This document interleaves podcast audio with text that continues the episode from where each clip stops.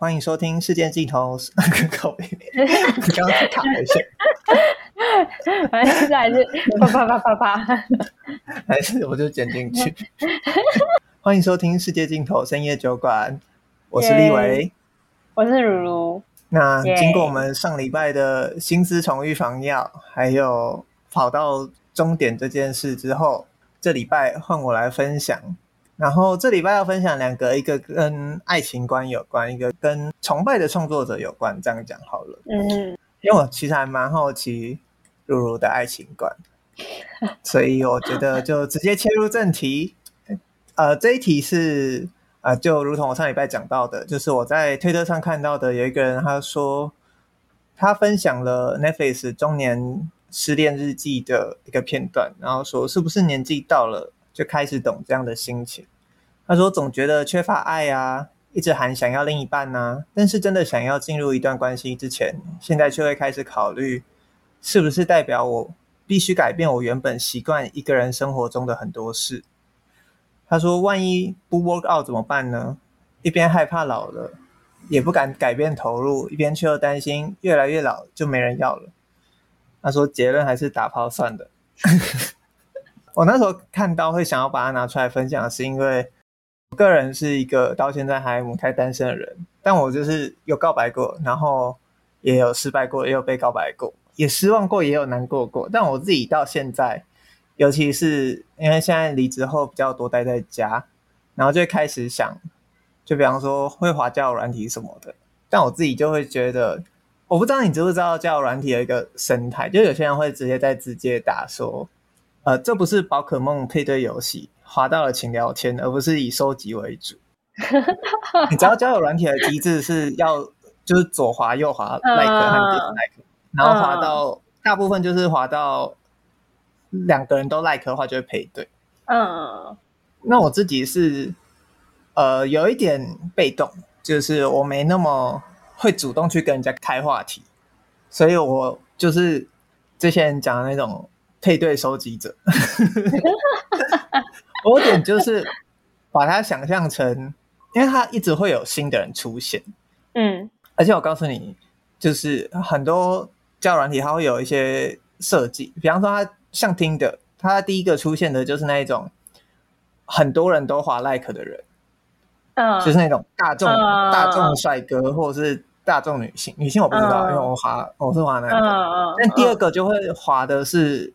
通常是他也 like 你的人，所以如果你连续两个滑，你会在第二个就有高几率配对成功。哦，所以他就是要让你有点上瘾的感觉，就是不会让你久久打开一次 app 就觉得为什么这么难滑。嗯，对。然后他滑了不定时，他还会出现。如果你是免费版的话，他还会出现，就是让你选四张牌，选一张牌，让你去让你去看说。谁也喜欢你这样，有点像抽奖的感觉哦。所以他是有刻意在设计，要让用户一直来使用。嗯，但我滑到后面，就是有一种觉得，我就是在看世界上的男性长怎么样。比方说，看一下大家的穿搭，看一下为什么会有人，比方说他只放口罩的照片，或他放一些风景照，哦、然后直接还写无脸不聊。所以到后面，因为它是一个一直都有新东西的一个设计，嗯嗯，你滑下一张，它不会让你有时间思考，因为你一滑过去，它下一张就会出现新的人的脸。嗯，所以你就会一直陷入，呃，如果你稍微没克制自己，你就会觉得哦很顺，然后你就会继续滑滑，一直滑一直滑，因为它是会一直有新的人。当然，免费版会限制你划 like 还 dislike 的次数。哦，但我觉得很有趣的是，应该说我自己。就是用一用用到现在，那时候看到这个推文的时候，就会想说，有一点点像他推文讲的这样，就是一方面有点渴望有伴侣，然后另外一方面又有点就觉得一个人生活超赞的，什么都可以做。我觉得他是，比方说，我这礼拜就在思考，我觉得有时候，比方说像“另一半”这个词，他就有点在暗示我们。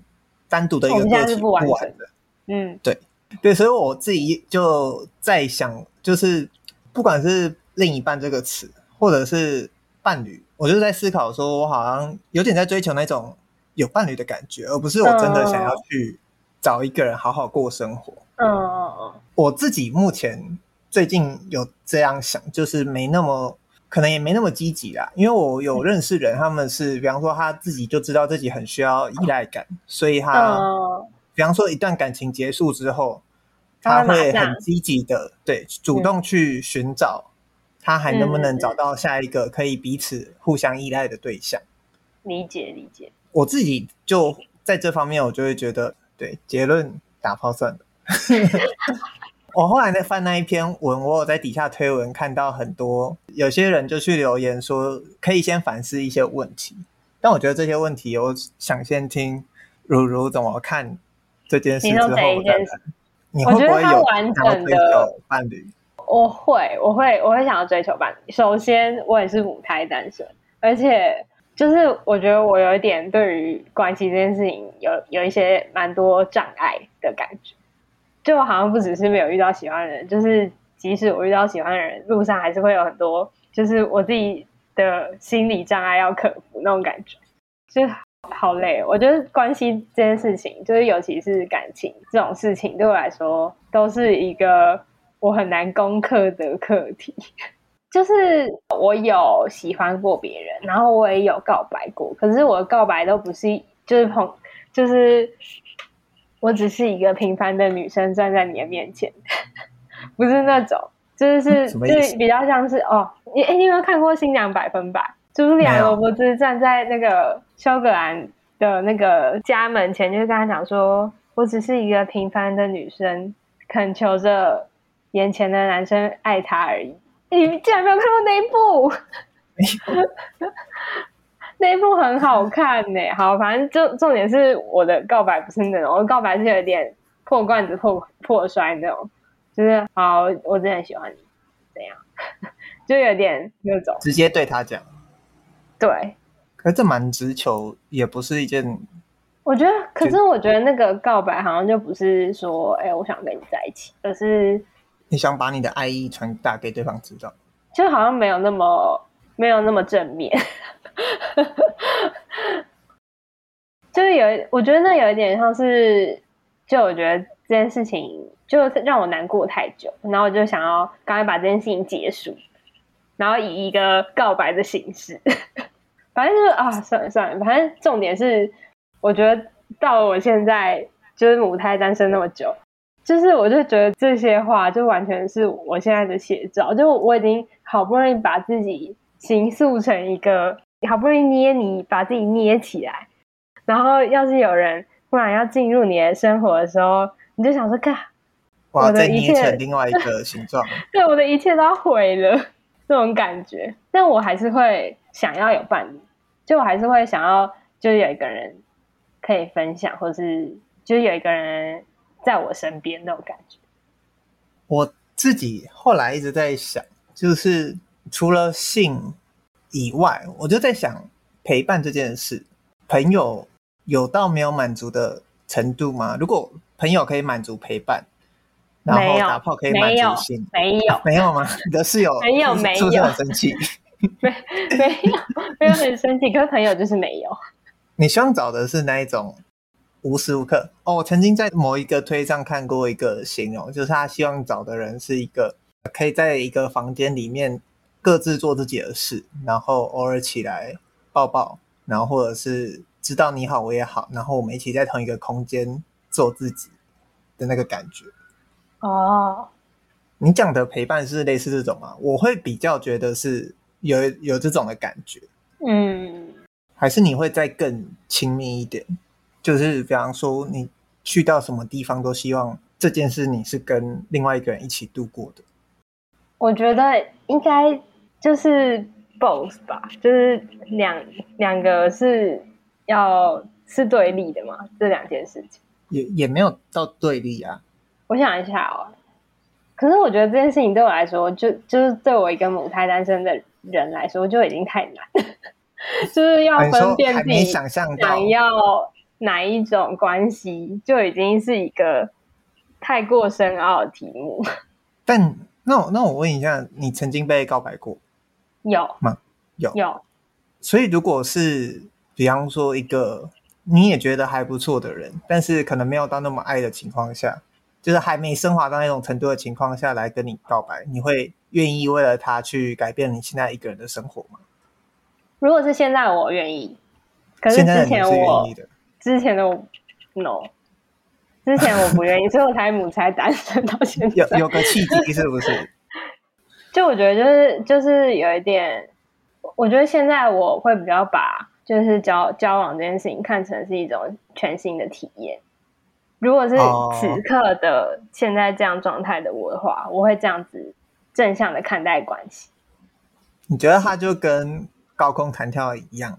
可以去的话，就试试看。有去，对对，就试试看嘛。啊，不行就算了，有点那种感觉。所以你也不会害怕可能会遇到的受伤或带来的麻烦？不会啊，你觉得那都是体验的一部分？没有怕死。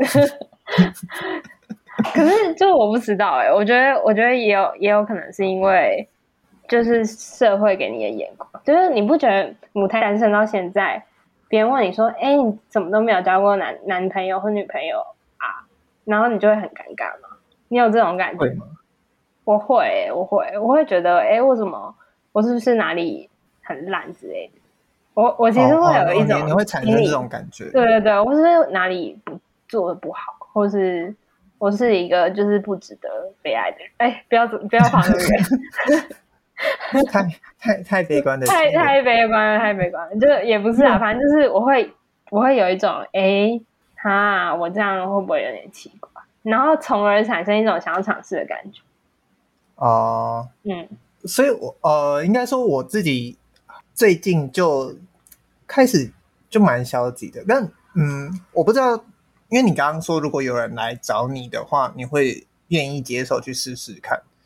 但你不会自己主动主动尝试去高空弹跳的。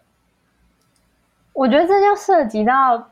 其他比较复杂的我的障碍，这好像就是关于我很不会 flirt，或是我很不会抓那种暧昧的距离感这种课题。哦，就我很不会做这些事情，我觉得很尴尬。我觉得我后来就是可能在我自己的经验里面。你知道我有一次跟我觉得从这方面去讲好了，我有一次跟前同事在聊天，然后她是一个女性，嗯、然后啊、呃、还有一个一男同事这样子，然后有时候我们就在聊天，然后那个一男同事就很不能理解说，比方说我跟那个女同事牵手，然后我就说这有什么好不能做的吗？嗯，他说如果他不知道我是 gay，他会觉得我们在一起，嗯、我就说。至少在我们读的正大，就而且或者不管任何地方，男生会对男生做什么事，或女生跟女生做什么事，或男生跟女生做什么事，我们就跟他讲说，你永远不能就下意识认为那是爱情。没错，他就会即便男生跟女生拥抱，对，或者是男生跟男生拥抱，你也不会呃，黏过去问、uh, 他们。有时候有些人就会觉得这就是互动的一部分。嗯嗯，对啊，的确。我也常常跟我的朋友拥抱。我觉得这个就是我不知道 flirt，或者是我自己，比方说意难忘的时候，会觉得很麻烦的一个点。我真的看不出来这个人到底是不是在对我有意思。这是我们母胎单的原因啊。那我们现在，我们之后讨论一下，我们找那个我们生活中的朋友，对对对对，来教导一下。对。最好是那种，要么就是情感经验丰富，或者是很持久的。嗯、好，没关系，我已经想到一些可能对象，是不是？对，就不要上完我们节目之后，等就是没多久就听到他们分手的消息。希望不要。所以我后来，我觉得我自己现在啦，我前几天听到。陈珊妮的作品，就是在尝试听新专辑的时候，刚好听到陈珊妮第二张专辑叫《陈喷射机离去》，里面有一首歌叫《爱人有问题》。它这里面描述了，不管怎么样的爱人，你都可以找到他挑剔的缺点。他歌词是这样写：他说，太软弱的那个人犹豫不决爱着我。他至少用了十六个形容词去形容一个人，然后后面都会接着。他的缺点，比方说太紧张的那个人手心出汗爱着我，太敏感的那个人歇斯底里爱着我，太小心的那个人按照计划爱着我，太年轻的那个人趁着年轻爱着我，太天真的那个人因为爱我爱着我。他举了至少十六个例子。这首歌我觉得很有趣，而且他最后他的结束是在说，他最后两个是说，太多情的那个人全心全意爱着我，太完美的那个人怎么可能爱着我？然后他最后就说，说不出口我爱你，到底出了什么问题？我觉得他有点描述到，写得好好哦。对，很厉害的想法是说，我觉得我们以前或者是至少有时候都会在想说，我希望我的伴侣至少有某个程度，或者是说他达到什么条件，达到什么条件，什么条件。但当我们去真的去检视的时候，就会发现这件事，第一个他本来就难以做到，第二个我们永远可以发现一个人的缺点。第三个，就算他这么完美，我们就会反过来想说，那他怎么可能爱着我？对，他这么完美，他的爱人有问题。刚好开了一个双关，是爱你的人，我爱的人和爱人这件事。这是陈珊妮第二张专辑，我就觉得啊，天哪，好厉害的一首歌。嗯，我觉得他就有点描述在现在，可能我的生活经验还不够，所以我常常会去。在比方说，如果要寻找伴侣的时候，会有点像用扣分制。但这个，我觉得他，比方说他有做某件事情有加分，但那个扣分就会影响我。嗯，完全理解。因为我之前喜欢过的人是从朋友开始，所以跟朋友开始的话，就会刚好相反，是你对这个人的相处有点是慢慢往上加，你会看到他比较。不容易看到的一面，所以他后面那个分数会往上加上来。嗯，然后他扣分的那一面也会因为在你们是朋友的前提，这个东西你早就知道的情况下，他就又不那么突出。嗯嗯，所以我觉得刚好刚好有点相反。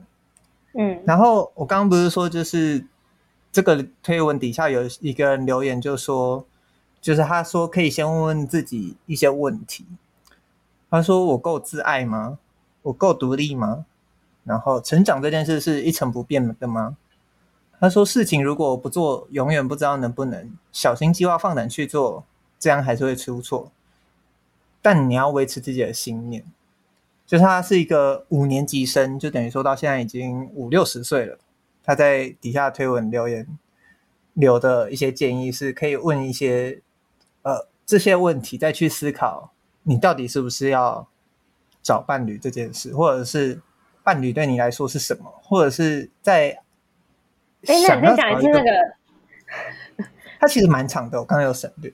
OK OK。他说：“第一个是我够自爱吗？第二个是我够独立吗？嗯、第三个是成长这件事是一成不变的吗？第四个是事情如果不做，永远不知道能不能。你就算小心计划去做，还是会还是会可能出错。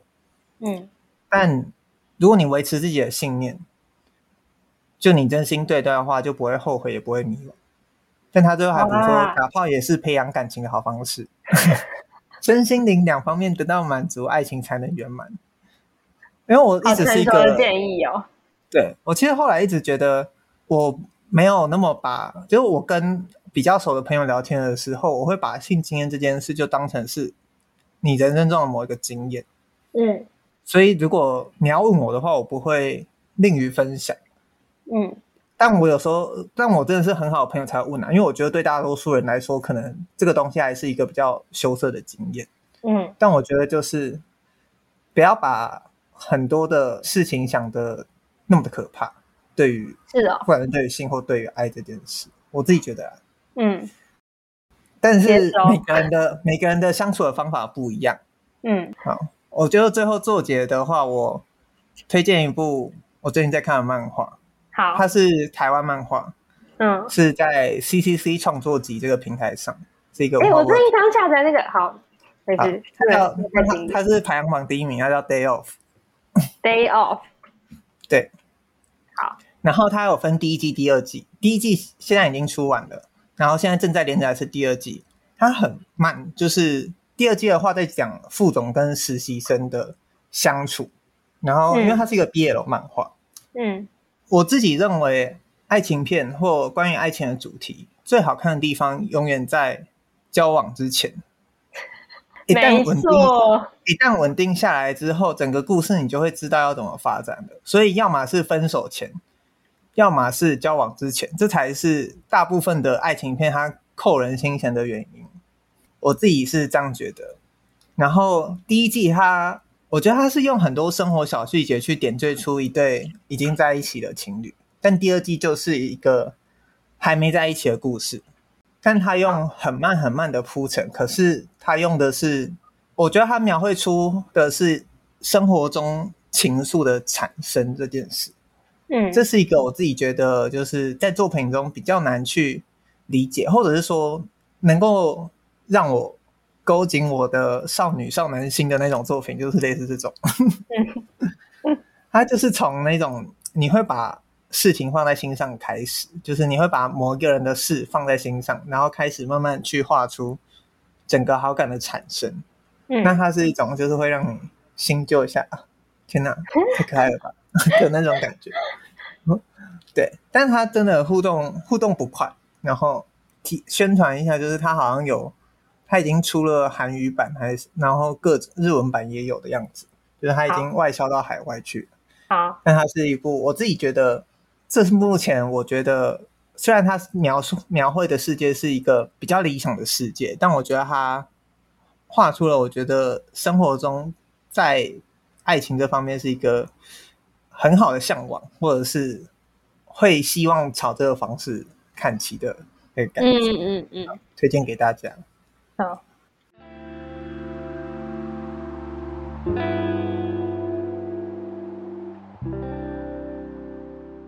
说到创作者就是向往的那个感觉，我自己上礼拜分享结束，也是第二个给如如的题目，就是有一个网友去评论张雨生有一张专辑《卡拉 OK 台北我》的时候，他就说，对大多数的华语情歌而言，不论旋律谈主观感受的话，他们的美好是在于说能够让听者有恍惚的共情，能够补足听众的失语，能够圆满部分的想象。能够陈述或升华正在或曾经发生过的生活，他觉得这样的曲目大概就是好曲目了。但是，他对张雨生的歌曲的听感不只有这些，还有一个很强烈的感觉。他说：“我无比希望自己的生活与恋情能配上，能配得上他的歌，因为他的大多数曲目动机太纯粹了，也太有生命力了。”我自己上礼拜就是说。我那时候看到这番话，我就觉得他精准描述了我对于这张专辑的一种，算是我喜欢他的那种感觉，生命力这件事。嗯。我那时候看到的时候，我就立刻想到了另外一个导演，是法国的安妮华达导演。你你把我的 讲走了吗？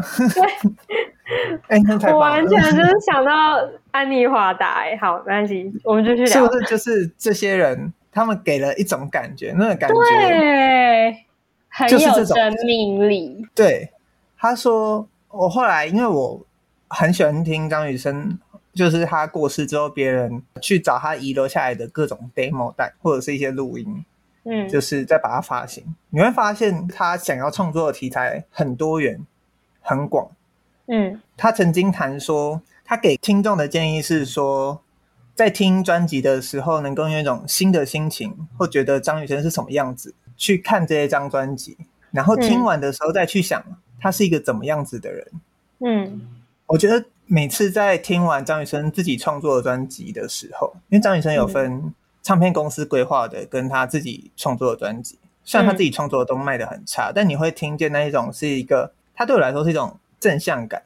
他在发现问题的时候，不会用一个很悲观的。极致也不会很天真的过头，就跟他的声音一样，嗯，你会发现他是觉得任何事情都是美的，嗯，缺陷也是美的，嗯。嗯，然后这是一个值得去克服的挑战，所以他用这些创作是希望大家多来关心的那种感觉，嗯，然后这种看世界的角度，我会想到安妮华达，就是因为他有一部作品《最酷的旅伴》，嗯，你你有看过吗？有有，就是我那时候看到当下，就是觉得。天哪，这个老奶奶怎么可以这么可爱？因为我好像是在某个影展先看到的，嗯嗯，然后后来去查，发现不得了，就是法国新浪潮教母。嗯，对。我觉得他是给我一个很重要的观念，就是你到了八十岁，你到了九十岁，你还是可以永远有那种年轻去发现世界的一个精神。嗯，我觉得我每次被一些创作者惊艳的时候，就是因为我发现了一些从来没看过的角度，或从来没看过的作品。嗯，比方说安妮华达，他就是永远有办法把一些很平凡的人，他身边中的人。或他只是今天到某一个地方的呃一一个乡村的法国乡村的小居民，他就用一个很可爱的方式告诉你，这些人的生活也很有趣。嗯，他他曾也曾经挑战过那些很大的题材，或者是国外的题材，比方说他去过中国，他去过古巴吧，我记得，然后还去过很多地方。但我最喜欢的还是他在法国乡间晃晃走走的那些片。因为太可爱了。嗯、有一次我记得我们大学有一个教授是沈昭良，你是上他的课吗？嗯、我有上过。哦，但是全几乎翘掉。欸、没关系。因为我要讲的是，我那时候知道沈昭良之后，再去查他的作品。他有一组作品很有名，叫《Stage》，我不知道你知不知道。嗯，就是他拍下了台湾乡村的电子花车舞台，但用一种很美的方式去看，嗯，他用一种他的手法去创作，然后我那时候看到的时候就觉得，嗯、天哪，就是这就是原来就是有这些人可以把路边的风景有办法拍成这样看，对，嗯、然后这样去呈现。这种路边的生命，或者是不管是张雨生的歌也好，安妮华拉电影也好，都是我觉得那是一种我很想要去试着去。以他们的角度，或以自己的角度去达到他们像他们那样能够看生命、看世界的嗯。这种感觉。如如那时候太神奇了，我跟你讲，马上想到这个导演，我真的是马上想到，而且就是我跟你的结论完全一样，就是我看完 我那时候大概是可能大二的时候，大二大三的时候看的，然后看完就是最酷的旅伴。我那时候的想法就是，我也想要像他那样，或是我大三、大四的时候，反正就那时候可能刚好在一个，我觉得人生最就是人生有起起伏伏嘛。我觉得在低潮的时候，有某一种说法是，我找不到我可以 look up to 的人，那种感觉，就是我就是在那个时期看到安妮华达的最酷的女伴，然后我就觉得。天哪！我也希望我如果活到九十岁的话，我可以像他那样。就是他，他很应该是说他一直在容纳新的东西嘛，所以才会让你觉得很年轻。在此同时，他其实也超级有才华。虽然就是这当然不是，嗯，怎么讲，就是不是没有才华就不能创作，但就是以以我的角度来说，他真的很很有才华。那个才华不是说他随便相机拿起来都超好看，是他看事情的角度很独特，就是这个独特会让你知道他在走人生的每一步的时候，他都有认真在想这些事情。然后我就觉得这真的是超棒。我记得就是他他最后一部电影是《安妮华达最后一堂课》。对对对，然后她在讲她老公比她早。很多年去世，然后她老公就是长久病去世的。然后在她老公去世之前，她拍了很多关于她的镜头，大概剪了三部片。然后就是在最后一堂课里面，就有记者问她说：“你是因为想要暂停时间，所以把这些镜头拍这么近，然后这么长嘛？”他就边流眼泪，然后他就说：“不是，我不是这样想的，我是希望可以陪他久一点，那种感觉啊，我忘记那个详细的。嗯，我有印象那一段。嗯，就我他他说我不是想要暂停时，他想要融入时间的样子。嗯，就我就觉得他有好好，就怎么讲，他有好好 process 他生命里面每一件事情，所以直到他九十岁的时候。”他还是可以借由他的就是思考，然后创造出新的东西，那种感觉。我觉得他，因为我就是在去看安妮华达最后一堂课，它里面就有讲，就我印象深刻，还有一句是说，她在拍她关于她老公过去的电影，因为她老公也是个很知名的导演，是、嗯、对呃雅克大雅克，嗯，对。然后他就说，他因为爱得更深，他更想贴近陪伴，嗯、所以他在电影里的时候就用了大量的特写，因为这就是属于电影的靠近的一个方式。对对对，而且是会让人吓到的那种特诶。嗯，就是极致的，可能一个画面只有毛发，嗯嗯，或者是某一个脸的部分这样子。嗯嗯，我觉得，因为摄影机是一个他从。一九六零年代开始，他就在摸的一个东西，嗯、所以他也非常知道这个跟时间这么有关的工具要怎么去使用。没错，他说他在意的不只是照片，而是照片的之前和之后发生了什么，然后还有人走出镜头后怎么了。所以他有一个艺术创作是中间一个影像，右左右两边可以再打开。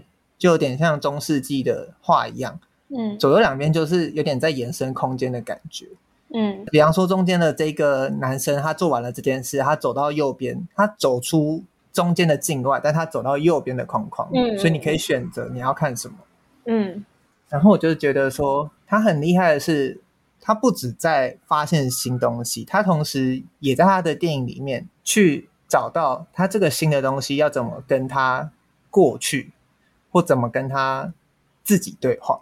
嗯，像最酷的旅伴里面，那个他回到一个海滩上，他在重呃重贴了他好像年轻的时候拍的一个朋友的照片，但隔一天之后，那个海浪就把提防上的照片给打得消散了。嗯，可是你在当下，你就会觉得他用了一个很美的方式告诉你，照片也不是永久的，照片也会消失，嗯、就跟时间一样。嗯、而且那部电影同时还有。最神的纪录片结尾，就是他去访问高达那一部分。没错，超神，而且高达没有让人失望。对，对，高达也是一个我很喜欢的一个导演。当然，我看最多的片还是在他的法国香草部分。嗯，你可以理解说他的思考就是破坏性的，他没有在管任何事情的各种发生。那这的确也对当时的电影界带来颠覆性的思维。所以。嗯那时候我看到这部片，在看到结尾的时候，你就会在想啊，天哪！就是他竟然要走到这一步诶，但真的高达没有没有让人失望，他用了你最想不到的方式去出现。安妮华达也用了最温暖的方式去，或者说他观察世界的方式去把这部电影做结。你就会觉得他们一定是很了解彼此，而且他们都有特别的去看世界的方式，才有办法做到这样。嗯，所以我那时候就。我觉得在不管是重看，或者是我在去偶尔听到张雨生的那些作品的时候，因为安妮华达最近也过世了嘛，那张雨生是很早就过世，嗯、你就会觉得他们好像是那种上天派来的小天使。嗯嗯。而且我觉得那个点是你从来不觉得他们好像去世。对，就是你在看他们的影片或在听他们的歌，你完全会觉得他们还活着。对，就是他们不会死，真的，他们不会死。有些创作者，你很欣赏他的作品，或你很尊敬他的作品，或他的作品真的很屌。但不管呃他在或不在，或者是呃，比方说像我，我很喜欢依依杨德昌的依依，嗯，然后我也很喜欢杨德昌的其他作品。嗯，但我会觉得说杨德昌那种看世界的方式，对我而言有点太应该说直接吗？当然，在一一之后变得比较温和一点，但是他前面的攻击性很强。嗯，你会觉得对杨德昌把他最后想讲的话都留在这了，所以你会看到就是他在这个时间点他看世界的方式。嗯，但张雨生和安妮华达他们的作品就是会一直给我天哪，就是永远你好像可以随时去找他们玩，就是你只要戴上耳机，嗯，你只要再看一下他们的影片，你就会觉得他们一定还会有就是让你。更新的想法出现，嗯、即便这是你一听再听、嗯、一看再看的影片。嗯，没错。所以我那时候就看到这个人的评论，我就觉得啊，就是那个对生命力的描述，然后你会希望过上他的生活这件事，是真的太精准了。嗯，因为对我来说，或者是我不知道你脑内有没有其他人选，但对我来说，这两个人至少在我现在，你就我就会觉得，有时候我不知道听什么，或有点不知道看什么的时候，我就会想要再去看他们的东西，嗯，就会有一种活着生活的感觉，嗯，而且是会让你松下来的感觉，就是会觉得一切都很好玩，没关系，就是嗯，你就去试，你就去玩。那种感觉会让你燃起对生命的喜欢，那种感觉。对，我其实还有想到一些别的人，可是我觉得最适合的人还是安妮华达。就是我、嗯、我看到你说的这一段描述的时候，我会立刻想到的人是安妮华达。其实就是比如说，我还有想到阿比查吧，可是我觉得他，啊、我觉得他比较像是凝结。我觉得他的影片会比较像是他在总结一些事情，但是他就是跟安妮华达的那种感觉给你的是不太类似的。嗯嗯，就是真的很要达到这个目境界的创作者，真的很困难，真的很难。嗯、而且就是最想说的事情就是哦，好感谢有他们，就是很感谢他们曾经出现。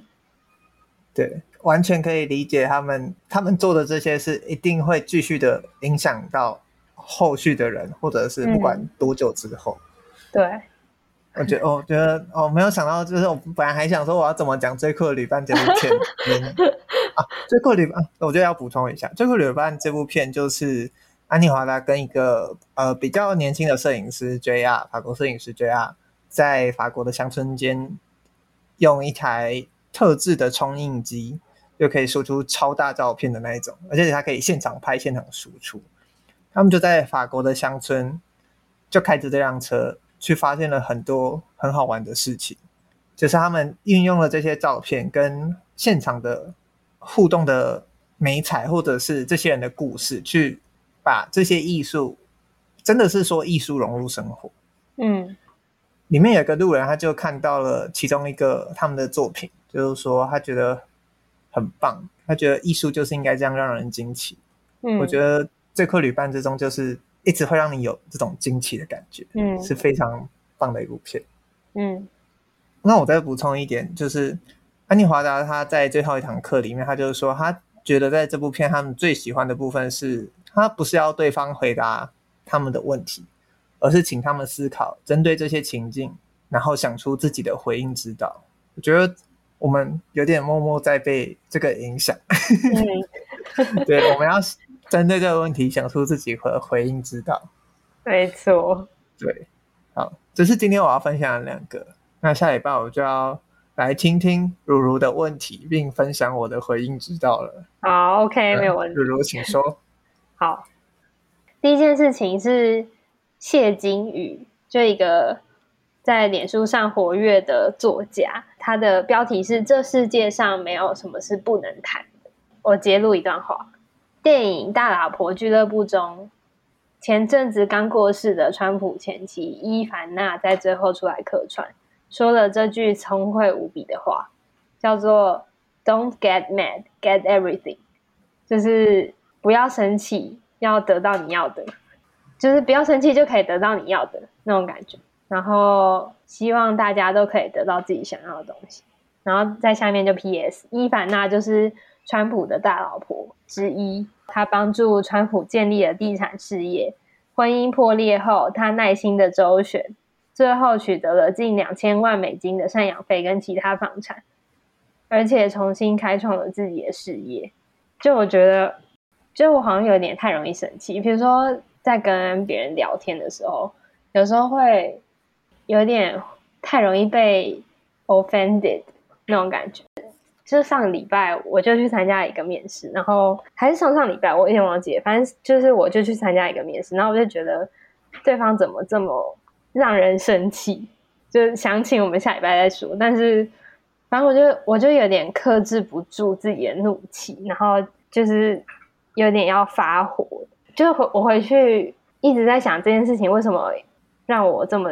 这么不开心，这样。然后昨天看到这个文的时候，我就有点恍然大悟，就是原来我是因为觉得自己没有足够成熟，然后就是看到这段话就觉得还不错。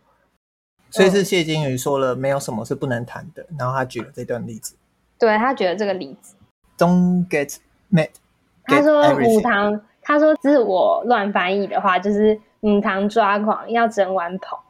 哦，母堂俩公爱归忘捧了。嗯，对。好，谢谢谢谢李伟翻翻译。反正就是感觉我们下礼拜可以聊聊看，李伟对于这件事情有什么想法。嗯，第二个呢？第二个是也是一个脸书贴文，然后是吴珊珊的文。他说，在澳洲政府动用可观人力物力的调查报告里面，有个数字让我感到非常的难过。受害者从事发到说出话。说出口，平均走了二十四年。然后他的他给的这件事情下的结论是：如果你偶然得知了性暴力的案件，无论是亲友倾诉，或是偶然听闻他人的转述，请把这个数字放在心里，在你开口以前暂停，先想一下，我接下来要说的话是会让二十四年变长还是变短？他说：“请务必以我要缩短这个数字的心意去说话。”这是我的第二个分享。就是其实我要讲这篇天文的重点，不是在性情这件事情，是就吴珊珊在讲这这个贴文的时候，他其实是因为最近某一个导师性侵了诸多女女学生，然后他才会举出这个事件，想要跟大家说一下，就是这件事情。是很 common，然后很就是很需要被关注的那种感觉。然后他在讲这个的时候，也讲了，他是说可以借鉴的他山之石，是澳洲的某一个委员会，他花了很多很多很多钱，然后深入了访谈了很多机构，然后收集了很多受害者，然后受害者他们受害的时候，多数介于十到十四岁。然后也有不到一成，事发时不到五岁。这些受害者说，性侵的地点都发生在教会、学校、体育会等场所，加害者多为神职人员或是教师。重点是，多数受害者都承认事发之前，他们深信这个机构理应保护自己，所以他才会讲出这些话。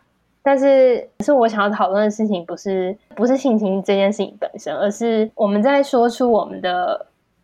评论或是我们的意见之前，说出口之前，我们需要保持的态度，其实有时候很难，就是有时候很难去有一个准则，就是你很难知道什么事情讲出去会让人受伤，或是会让这个世界变得更烂。但是我觉得吴珊珊的这一篇贴文提出了一个很好的观点，在。在一件事情发生之后，你想要让这个二十四年，就是受害者愿意跟别人讲这件事情、倾诉这件事情的时长变长还是变短？我觉得这个是一个很好的参考。我觉得我们下礼拜可以来聊聊看。这样，第一个就是最近你说会很容易对事情生气，但是这可能源自于你的不成熟。你第一个想要讨论的是说，会不会我也有这种类似的经验吗？对，你会不会有？就是你你听到这个母汤俩公那鬼挖碰这个这个事情，你有没有什么自己的人生经验可以跟我讨论一下？然后第二个就是在你要发表任何评论之前，先想一下，这对这件事。的影响是什么？对，应该可以可以这样化约一点。可以可以。好，有大概有想到一些，对，我不知道哎、欸，就是因为可能是因为看到这篇贴文，我也我也想到很多关于网络暴力这件事情的看法。懂。那我们下礼拜就来好好聊聊这些。对，我来针对这个情境，提出我提出我自己的。思考，好，我的回应知道这样子。OK OK，好，那这边是世界尽头深夜酒馆，好，好，下一集见。拜拜，拜拜。